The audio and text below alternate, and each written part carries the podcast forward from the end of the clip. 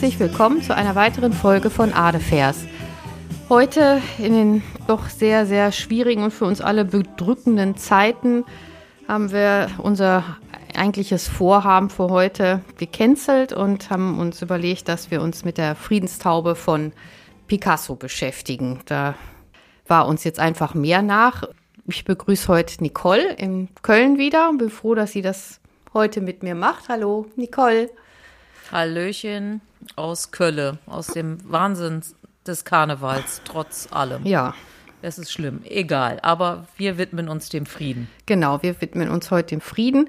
Und zu Nicoles Person nochmal, die hatte in der letzten Woche auch einen anderen Podcast. Und zwar war sie bei der Medienmacherin Freddy Schürheck zu Gast. Und wer Jo. mal ein bisschen wissen möchte, was Nicole in ihrem spannenden Berufsleben so alles macht, der sollte da hereinhören. Das ist wirklich sehr zu empfehlen. Ja. Dankeschön, da wird sich die Freddy bestimmt auch freuen. Ja, ich fand das wirklich ne? sehr, sehr unterhaltsam und du hast ja auch schon wirklich wahnsinnig viel erlebt. Das kann man ja so, ja, kann man so sagen. Schon sehr, sehr alt. genau. Dann kommen wir jetzt zu Picasso. Und ich habe dir ja wieder ein paar Bilder geschickt und du kannst dir da mhm. jetzt eigentlich eins aussuchen, weil der. Na toll. Ja, Picasso hat ja die äh, Friedenstaube nun wirklich sehr, sehr häufig dargestellt. Ja. Ich weiß gar nicht, am spannendsten finde ich ja ähm, tatsächlich das Foto von ihm, wo er eine Taube auf dem Kopf hat. Ja. Äh, und eine Zigarette in der Hand. Er sitzt da oben ohne, unten mit, oben ohne, ich habe keine Ahnung. Ich weiß nicht, was ich da sehe. Das sieht aus wie Blut auf seiner Brust, aber ist es, soll das Blut sein? Nee, das ist eine Signatur. Ne? Das ist ja seine Signatur. Ach, das, ach, das, das heißt Signatur, Picasso, das, das haben die hinterher dann da eingeführt. Ach so, weil sonst hat man das ja immer an der Seite des Bildes verortet. Ja. Im ersten Blick sah es gerade aus wie Blut. Aber natürlich ist es, wenn man es groß macht, sehe ich dann auch die Picasso-Schrift. Ja, und da sitzt ein Täubchen auf seinem Kopf. Er guckt nachdenklich irgendwo hin es sieht aus, als ob er zu einem Fenster oder zu irgendeiner Lichtquelle guckt. Und die Taube guckt äh, zum Fotografen. Ja, ich habe das Foto mit ausgesucht, weil es, finde ich, sehr, sehr viel über Picasso aussagt. Also ein sehr typisches Bild ist. Es gibt ja viele Fotografien auch von Picasso und mhm. die sind fast immer oben ohne. Also der mochte sich wohl sehr gerne leiden. Das Aber sagt das, glaube ich, aus. Ohne? Einfach, Und, weil er ähm, sich geil fand? Ja, okay. Gut. Ja. Definitiv. Ja, gut. Definitiv. Kann man machen. Ja, das ist mhm. seine okay. Männlichkeit, die er so darstellt. Die Taube auf dem Kopf, er hatte immer Tauben. Überall ist sehr viel umgezogen, aber seine Tauben sind immer mit umgezogen. Und das kam aber auch schon aus seiner Familie, weil also sein so Vater richtig Brieftaubenmäßig war. mit so und deswegen so Dingern an den Beinchen ja. und so, wie heißen diese ja. Nummern und was weiß ich. Mhm. Ja. Und die haben auch schon in der Familie Tauben gezüchtet und er hatte eine besondere Liebe okay. zu diesen Tieren. Und das erklärt dann auch im späteren Leben, dass er die als Friedenssymbol eben ausgesucht hat. Sein Vater war auch Maler und Kunstlehrer und hinterher dann sogar Kunstprofessor. Also der ist dann an eine Kunstakademie berufen worden und hat seinen kleinen Sohn, da hat er schon sehr früh bemerkt, dass der begabt ist und hat den natürlich immer gefördert und der wurde mit zehn Jahren schon in äh, eine Lehrklasse mit aufgenommen. Und mit 14 dann an einer anderen Kunstakademie in Barcelona angenommen. Also der muss wirklich schon so ein Wunderkind ja, gewesen sein. Und sein Vater hat sehr, sehr gerne auch dieses Federviech gemalt, hat Picasso später auch gesagt. Sein Vater hat natürlich noch in herkömmlicher Weise gemalt und hat dann wohl besonders diese Federn und so besonders schön realistisch darstellen können. Und da hat Picasso sich in sehr frühen Jugend natürlich auch okay, schon. Okay, aber versucht. er hat er die denn erfunden? Oder in, ich meine, die Taube gab es ja dann auch schon in der Bibel, ist sie ja rumgeflogen, hier Arche Noah. Und äh, was hatte die Olivenzweig ja. im, im, im ja, genau. Schnabel oder was, als sie dann ja. zurückkam? Ja, aber genau. Ähm, die Taube spielt natürlich in der Geschichte war die schon ganz früh ein Friedenssymbol. Und du erwähnst ja gerade schon die Geschichte mit der Arche Noah. Das stammt eben aus dem Alten Testament, aus dem Genesis. Und da wird ja der Zorn Gottes auf die Menschen mhm. in Form einer Sinnflut gebracht. Und Noah wird ja von Gott ausgesucht als ein guter Mensch. Also Gott meinte ja, die Menschheit wäre in Sünde verfallen und deswegen schickt er die Sinnflut und sagt aber, Noah, deine Familie will ich retten. Das waren acht Personen und suche von jedem Landtier ein Pärchen aus und baue eine Arche Noah und die wird dich retten. Und das macht er dann ja. Und auf dem Berg Ararat mhm. strandet er ja dann irgendwann. Und aber Wasser ist überall noch um ihn rum und er weiß ja nicht, ob die Sintflut jetzt noch auf der ganzen Welt ist oder deswegen schickt er ein Täubchen los. Und die kommt dann mit einem Olivenzweig zurück und da weiß er, oh, okay, da ist wieder Land, es wird wieder alles gut und deswegen ist das das Friedenssymbol. Man hat das, also im Alten Testament wird das dann als Friedensangebot Gottes gesehen an die Menschheit, dass er die Sinnflut zurücknimmt. Und deswegen dann eben auch dieser, die Taube mit dem Olivenzweig im Maul als, äh, im Maul, im Schnabel, äh, als okay. Friedenssymbol. Und das gab es auch schon, es gibt zum Beispiel in den Katakomben auch eine, so eine Darstellung von einer Taube in welchen mit Katakomben? Ölzweig. Also dieses. Ach so, okay, in Rom. In Rom. Mhm. Ja, da wo die äh, frühe Christengemeinde sich vor der Christenverfolgung zurückziehen mussten. Okay. In Rom. Da haben die ja Zeichnungen an die Wand gemacht und da ist auch schon so eine Friedenstaube mit einem Ölzweig im Maul zu sehen. Mit dem Schnabel. Hast es aber auch heute mit dem Maul. ja, es ist doch auch spät jetzt schon zum Podcast aufnehmen. Und aber als dann Picasso, also du hast mir ja wie gesagt mehrere Bilder geschickt und dann so ganz klassisch einmal äh, das Picasso, von wann ist das? 28. was? 12. 61 oder was? Ja. Einmal mit äh, dem grünen Zweig und einmal in schwarz-weiß. Äh, ja, ich weiß nicht, ob das verschiedene Zeichnungen sind oder ja, sind verschiedene. Da steht noch irgendwas drüber. Und die ist dann tatsächlich das Vorbild für die Friedenstaube, die wir alle so kennen, die überall auf Flaggen und so ja. weiter abgebildet wird, geworden. Durch Picasso. Ja. Durch Picasso. Also Picasso hat das in der modernen Zeit äh, wieder zum Friedenssymbol werden lassen. Und zwar war Picasso schon sehr, sehr früh Pazifist geworden und ist 1944 in Frankreich, also er ist ja als Künstler dann nach Paris gegangen. Er war ja eigentlich Spanier, mhm. also ist in Malaga geboren und kam dann nach Barcelona und von da aus ist er dann nach Paris gegangen. Und da ist er 1944 in die kommunistische Partei eingetreten, weil er in dieser Partei die Friedenspartei sah. Und die haben dann ja auch nach dem Zweiten Weltkrieg, das ging ja tatsächlich von so einer kommunistischen Organisation aus, so den ersten Weltfriedenskongress organisieren, 1949. Mhm. Und da kam ein befreundeter Mann, der hieß Aragon, kam zu ihm, er war in der Zeit dann in Südfrankreich 1949, zusammen mit Henry Matisse, witzigerweise. Mhm. Die beiden haben ihn besucht und Matisse hat ihm Tauben mitgebracht als Geschenk, weil er selber auch Tauben züchtete. Und zwar so eine ganz besondere Art, so Tauben, die so Locken haben. Ach so, weiß, ja, ja, habe ich schon mal gesehen. Nicht, ob ja, du die kennst, diese ja. weißen Tauben, die so, so gelockt sind. Die äh, Mailänder Lockentauben. Und die hat Matisse ihm mitgebracht. Und die hat er dann sofort gemalt. Und zwar hat er da eine Lithografie draus gemacht. Das ist dieses schwarz-weiße mhm. Bild was so ein bisschen, ne, ja. diese, diese erste Taube. Ja. So, und das hat dann dieser Herr Aragon gesehen und der hat gesagt, äh, der hat das dann eigentlich mit Picasso zusammen ausgeheckt, dass man das als Symbol für den ersten Friedenskongress nimmt, als Plakat. Ah, okay. Das Plakat, das stelle ich ja auch mit rein. Also das, das hast du jetzt, glaube ich, auch bekommen. Ja. Da ist eben diese Lithografie von dieser weißen Taube drauf.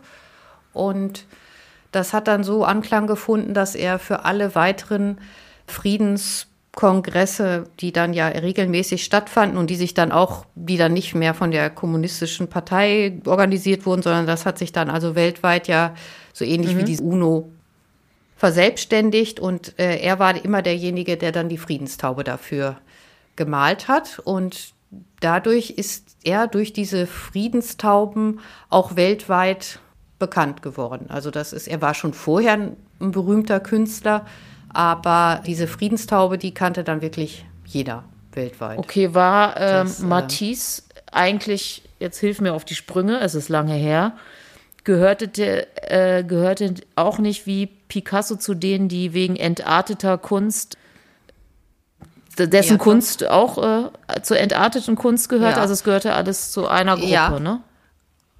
Ja, Picasso ja, auch. Picasso auch. Und zwar war Picasso zur Zeit der deutschen Besatzung, Anfang der 40er Jahre, war er in Paris und durfte da seine Kunst nicht ausüben. Vielleicht muss man aber und, noch eben kurz erklären für Leute, die das nicht wissen, was genau damals entartete Kunst bedeutet hat. Also wer, wer gehörte dazu, beziehungsweise ja, warum war man entartete Kunst? Ja, das war die ganze klassische Moderne, die sich von der Historienmalerei, die im 19. Jahrhundert ja vorherrschend war, abgesondert hatte und die dann nicht mehr gegenständlich gemalt hat und neue Wege in der Kunst gesucht haben. Und die Nazis wollten ja gerade wieder die Historienmalerei nicht aufleben lassen, damit sie ihre Ideologie in den Bildern auch darstellen konnten. Also dass ja. man erkennt, was auf den Bildern ist und dass da Geschichten erzählt werden in, im Interesse ihrer Ideologie. So. Aber trotzdem ja haben gedacht. die Nazis aber auch Ausstellungen mit entarteter Kunst gemacht, die, glaube ich, sogar, da meine ich mich dran zu erinnern, mega erfolgreich waren. Also, glaube ich, sogar erfolgreicher als vorher, als es ausgestellt wurde meine ich, ja, gab's in München. Ne? In München, in München war ja diese eine berühmte Ausstellung, da Irgendwas. war Picasso sogar auch mit mit dabei. Ah, okay. Ein Bild von Picasso und ja, aber die wollten die ja eigentlich damit diffamieren, aber das ist nach hinten losgegangen. Das ist richtig, das, weil viele das natürlich anders gesehen haben. Und das, die hatten ja damals auch schon sehr großen Erfolg. Mhm. Ja, die Künstler, das waren ja, waren ja keine Unbekannten nee. mehr. Heißt das, dass die Taube, die dann, die wir dann so in den 80er und folgenden Jahren kennengelernt haben, ist die dann aus dieser Picasso-Taube entlehnt worden? Dieses Logo, was ja. man so kennt, klassisch? Also hat sich jetzt ja. auch verändert, aber ne, was also jetzt so den 80er, 90er Kindern, glaube ich, sehr bewusst im Kopf vielleicht rumschwirrt. Genau, das ist ja ein, ein, ein blauer Kreis mit einer weißen fliegenden Taube, die einen so entgegengeflogen kommt mhm. eigentlich. Das ist die Friedenssymbol-Taube und die ist auch, auch daraus hervorgegangen aus den Bildern von Picasso, ist aber von einem Finnen entworfen worden, mhm. dieses Logo. Und der hat das wiederum von einer Fotografie abgemalt. Und das Interessante daran ist, dass diese Taube im Schwanz eine, eine Einkerbung hat. Mhm. Das muss man sich mal angucken. So ein bisschen wie, also meine Schwalbe hat ja eine ganz extreme Einkerbung im Schwanz, aber diese Taube hat eben auch eine Einkerbung. Das haben ja viele Vögel, aber Tauben eben gerade ja nicht. Und warum Bei Tauben hat sie das, das? ja eher so, weil sie eine Feder, weil sie ja. rausgerupft wurde oder warum? Ja, weil der Fotograf, der hat da in so einem Tauben, wie nennt man das, Taubenschlag, Fotos gemacht und hat da Scheinwerfer aufgebaut. Und diese Taube, die ist da wohl reingeflogen, hat sich ihren Schwanz daran verletzt oh. und hatte dann da irgendwie diesen Spalt, also so wird das erzählt. Ich weiß nicht, ob das mhm. äh, eine Meer ist oder ob das der Realität entspricht, aber das soll also wirklich ein Schaden durch den Scheinwerfer sein. Und deswegen ist die ornithologisch immer falsch abgebildet jetzt. Nein, die Taube. Die Arme. Auf diesen. Genau. Aber immerhin hat sie es ja. als Logo der Friedensbewegung geschafft mit ihrem kaputten Taubenschwänzchen. Ja, genau. Also dieses Logo, das stammt dann erst von 1974 und Mika Launis hieß der, also das waren eben Finnen und der Fotograf war Pekka Kärkkäinen. Die haben das zusammen entworfen und Pulu wird die seit 2006 erst genannt, habe ich jetzt gelesen. Weil Pulu finnisch Taube heißt. Und die Taube von Picasso wurde wie genannt? Friedenstaube. Hat die nicht? Nein, die hat jetzt keinen Namen, aber es gibt noch eine viel schönere Geschichte dazu. Dieser erste Friedenskongress, der war ja 1949 und in der an dem Abend von der ersten Sitzung von diesem Friedenskongress ist seine Tochter auf die Welt gekommen, Picassos Tochter. Mhm. Und die hat er dann Paloma genannt. Und was? Weil Paloma Taube auf Spanisch heißt. Ah. Die hat er dann danach benannt. Und Paloma heißt nicht nur Taube auf Spanisch, sondern auch Jungfrau.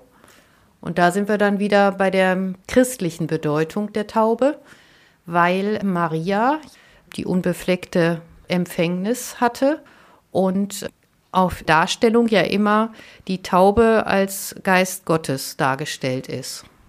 Also ja. durch die Taube, durch den Geist Gottes hat sie halt den Jesus empfangen.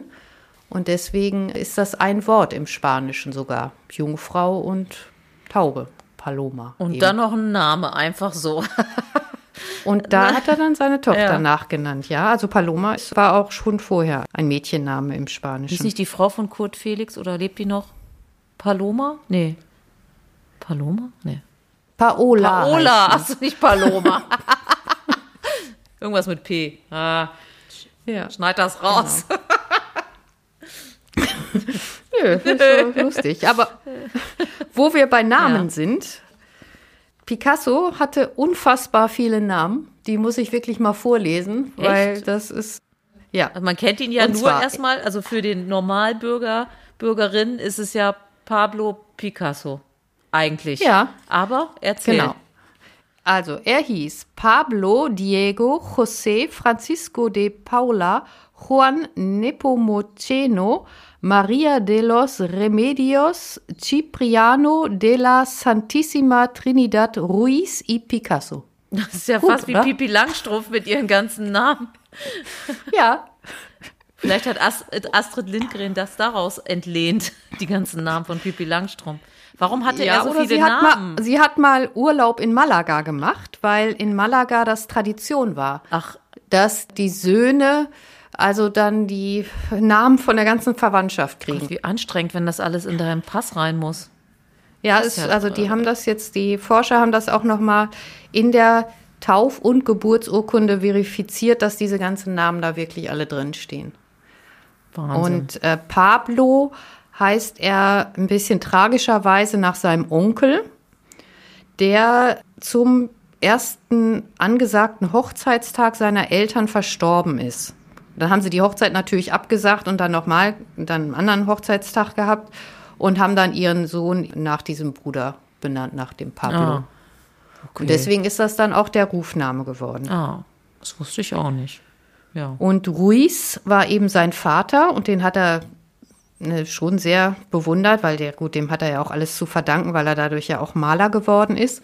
Und er hat anfangs immer mit Pablo Ruiz Picasso signiert und dann ab dem 22. Lebensjahr wurde es Pablo Picasso und dann hinterher nur noch mit Picasso signiert. Also das ist dann auch so die, ja, die Abgrenzung vom Vater wurde dadurch auch sichtbar. Okay. Pablo Picasso ist ja sehr alt geworden. Er war 1881 geboren und der ist erst 1973 verstorben. Mhm. Also der ist wirklich sehr alt geworden und war ja bis zuletzt unglaublich kreativ und hat 50.000 Kunstwerke hinterlassen. Also das toppt, glaube ich, echt alles. 50.000? Wow. 50.000 bekannte Kunstwerke von ihm. Die wahrscheinlich das auch alle viel wert sind. Ja. Der war ja einer der ersten, der Millionenbeträge erzielt hat. Das ging da ja sehr schnell auch extrem nach oben bei ihm mit den Preisen. 50.000 natürlich auch, weil er sehr viele Zeichnungen gemacht hat. Also Zeichnungen, da kann man ja schon 1000 am Tag eben mal so eine Taube, zack, zack, zack, das geht ja mhm. dann doch sehr schnell. Ne? Da muss er ja nicht ewig dran rummalen. Deswegen. Ja, aber er hat auch nicht nur gezeichnet und gemalt, sondern er ist ja auch im Bildhauerischen aktiv geworden und ist sogar auch Töpfer geworden und hat ja wunderschöne äh, in Spanien und in Südfrankreich wunderschöne Keramikgefäße dann geschaffen. Kennst nee, die, die kenne ich auch nicht. So Vasen mit Gesichtern drauf und unglaublich äh, kreativ. Und das war in einem Dorf in Südfrankreich, hat er diese Töpferkunst erlernt und hat dann da so eine Kreativität reingebracht, dass dieses ganze Dorf nach seiner Abwesenheit dann komplett anders produziert hat. Also die haben dann alle nur noch so, wie er quasi seine, seine Kunst übernommen und sind dadurch jetzt auch sehr berühmt geworden. Also die Töpfermanufaktur, die gibt es da immer noch sehr lustig. in diesem Dorf. Irgendwas mit V. Ich komme leider gerade nicht auf den Namen. Ja. Okay. Das war doch, finde ich, jetzt ein guter Anlass. Also was heißt ein guter Anlass ist falsch. Ein der Anlass war passend, um über diese Taube zu sprechen, würde ich mal sagen, momentan. Und hoffen wir, dass dieses Symbol auch nicht nur ein Symbol ist, sondern dass es irgendwann hoffentlich bald, bald schnell so wird. Und du hast auch, glaube ich, noch was vorbereitet, wo man zum Beispiel hinspenden könnte. Ja, einen Podcast machen wir ja immer komplett kostenfrei und machen das jetzt ja auch, weil es uns Spaß macht. Aber ich habe für heute habe ich echt gedacht, dass wenn irgendjemand irgendwie was Gutes damit tun will, wäre schön, wenn wir vielleicht so eine kleine Spendenkette damit auch loslösen und ich setze die IBAN-Nummer einfach mit in Newsletter und, und in die, die Shownotes. Instagram Shownotes-Seiten. Ja, das ist einfach mhm. die IBAN, die das ZDF auch immer nennt. Mhm. Das Bündnis zum Helfen, wo die Caritas, die Diakonie und das Rote Kreuz und so, wo die alle drunter zu erreichen sind. Das finde ich jetzt das Einfachste. Da weiß man, dass das gut ankommt bei den Menschen, die jetzt dringend die Hilfe brauchen. Und was anderes können wir ja leider nicht tun. Außer demonstrieren, ja, spenden, helfen. Und an sie denken ja. und ins Gebet einschließen. Ja, das ja. Ist, ist ja nun mal leider so. Ja. Ja, ich habe heute auf der Demonstration in, ähm, hat mir eine Freundin geschickt von der Demo in Berlin hier, war die ukrainische Fahne und da war Picassos Taube in der Mitte auch drauf. Ah, siehst du mal. Das, das schließt da den Kreis gedacht, jetzt schön. Sie schließt den Kreis und das werde ich auch dann mit bei ja. Instagram auch reinsetzen, das ja. Foto. Das passt dann wirklich ganz schön. Gut. Ja, danke, Nicole. Ja, bitte gerne. Auch wenn es jetzt ein trauriger Anlass ist, dieses Bild zu nehmen. Genau, ja. dass wir uns bald wieder schönen Themen widmen. Und ich bedanke mich fürs Zuhören und bis zum nächsten Mal. Danke. Bis Tschüss. dann. Tschüss.